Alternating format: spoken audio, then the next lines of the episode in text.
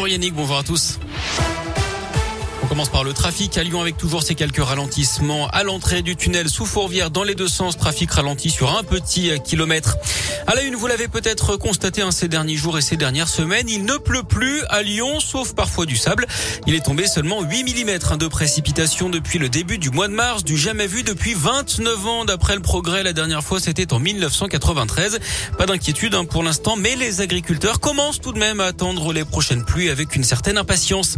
Journée de manifestation des retraités. Aujourd'hui, à l'appel de la CGT, ils vont défiler dans une vingtaine de grandes villes en France, y compris à Lyon. Ce sera à partir de 14h depuis l'agence régionale de santé jusqu'à la préfecture. Ils réclament des augmentations de leurs pensions. Un enfant ukrainien sur deux a été déplacé depuis le début de l'invasion russe. Il y a un mois, jour pour jour, c'est le bilan de l'UNICEF ce matin. 4 300 000 enfants au total qui ont dû quitter leur logement.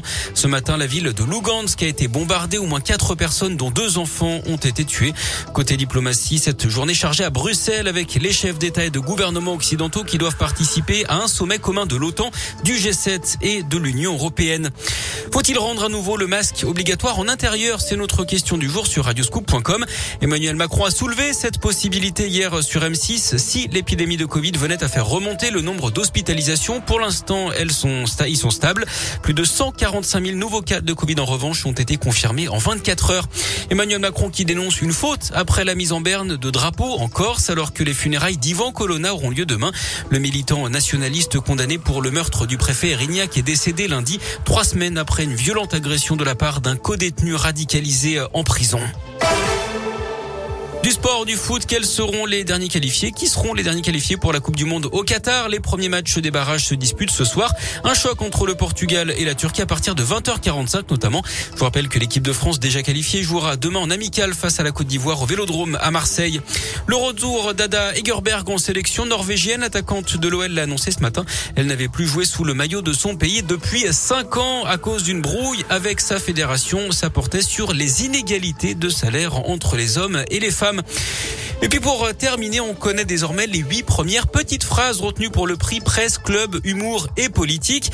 Des saillies de nos hommes et femmes politiques qui ont marqué l'année.